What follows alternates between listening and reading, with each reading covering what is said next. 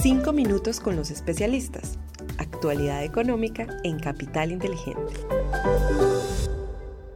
Hola, un saludo especial para todos. Hoy es lunes 12 de febrero de 2024. Somos Juan José Ruiz y quien les habla, Paola Velandia. Les damos la bienvenida a 5 minutos con los especialistas, el podcast donde analizamos semanalmente la actualidad económica y es realizado por la Dirección de Estructuración en Mercado de Capitales de Bancolombia y el Content Marketing de Bancolombia los datos económicos más importantes de la semana. Comenzamos este episodio hablando sobre los principales índices de Estados Unidos, los cuales cerraron con rentabilidades positivas alcanzando nuevos máximos históricos. Los protagonistas que soportaron estas subidas fueron las acciones de mega capitalización, en medio de un fuerte optimismo por sus buenos resultados corporativos y las expectativas de beneficios futuros que podría generar la inteligencia artificial. A nivel local, la inflación anual de enero fue de 8, 35%, mostrando una reducción de 4,9% con respecto a enero de 2023. En cuanto a los datos económicos de la semana, mañana martes 13 de febrero se publicará la inflación de Estados Unidos en enero y el jueves 15 sus ventas minoristas. Por otro lado, ese mismo día se conocerá el PIB del cuarto trimestre de 2023 de Colombia desempeño de los mercados internacionales. Muy bien, y ahora les contamos los tres datos más relevantes de los mercados internacionales durante la semana anterior. Primero, el dólar medido a través del índice DXY aumentó en 0,18% hasta los 104,1 puntos. Segundo, la renta variable internacional registró un comportamiento positivo. El Standard Poor's 500 subió 1,37% el Nasdaq incrementó 1,81% y el Dow Jones aumentó 0,04%. Tercero, en la renta fija internacional, el tesoro de 10 años se depreció 16 puntos básicos en la última semana, cerrando en 4,19%.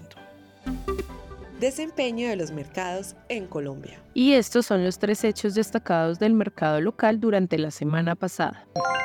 Primero, el peso frente al dólar presentó un comportamiento bajista, cerrando en 3.922 pesos por dólar, es decir, 0,4% por debajo del cierre del viernes 2 de febrero.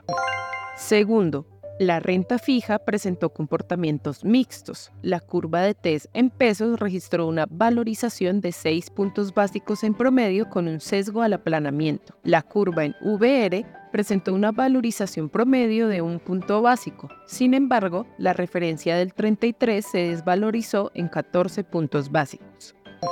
Tercero, el MSCI Colcap tuvo un comportamiento negativo en la semana, cerrando en 1.248 puntos, es decir, menos 2,3% por debajo del nivel de cierre del viernes anterior desempeño de los fondos de inversión colectiva. La última semana registró un comportamiento mixto para los fondos de inversión colectiva. Los fondos de liquidez y los de renta fija, a excepción del renta fija plus, tuvieron retornos positivos, principalmente por los movimientos de tasas de interés del mercado y las sorpresas positivas en términos de inflación a nivel local.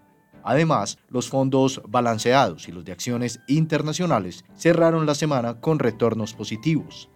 Los fondos de acciones locales, por su parte, tuvieron retrocesos. Oportunidades de inversión para esta semana. En la renta fija internacional, en un ambiente de menor volatilidad, seguimos cuidando la calidad de crédito de nuestras inversiones y aprovechando las altas tasas que aún ofrece el mercado. Frente a la renta variable internacional, consideramos que la euforia y las valorizaciones extendidas abren la posibilidad a tener correcciones bajistas de corto plazo. A nivel local, preferimos los títulos en tasa fija procurando incrementar el plazo promedio al vencimiento de nuestras inversiones. Hasta dos años optamos por títulos del mercado de deuda corporativo y en títulos de largo plazo preferimos los de deuda pública. En cuanto al peso con respecto al dólar, esperamos que se cotice entre los 3.870 y 4.000 pesos durante esta semana. En las acciones, aunque no descartamos desvalorizaciones adicionales, debido al desempeño de las últimas semanas, esperamos que el índice se mantenga por encima de los 1.240 puntos. Muy bien, y así llegamos al final, pero antes de despedirnos, les invito para que nos dejen una calificación de 5 estrellas en Spotify y en Apple Podcasts. Además, recuerden que pueden suscribirse al informe semanal dando clic en el enlace que encuentran en la descripción de este episodio. Juan José, gracias por acompañarme en este espacio y en especial a todos nuestros oyentes por escucharnos hasta el final. Los esperamos la próxima semana en un nuevo episodio de 5 minutos con los especialistas.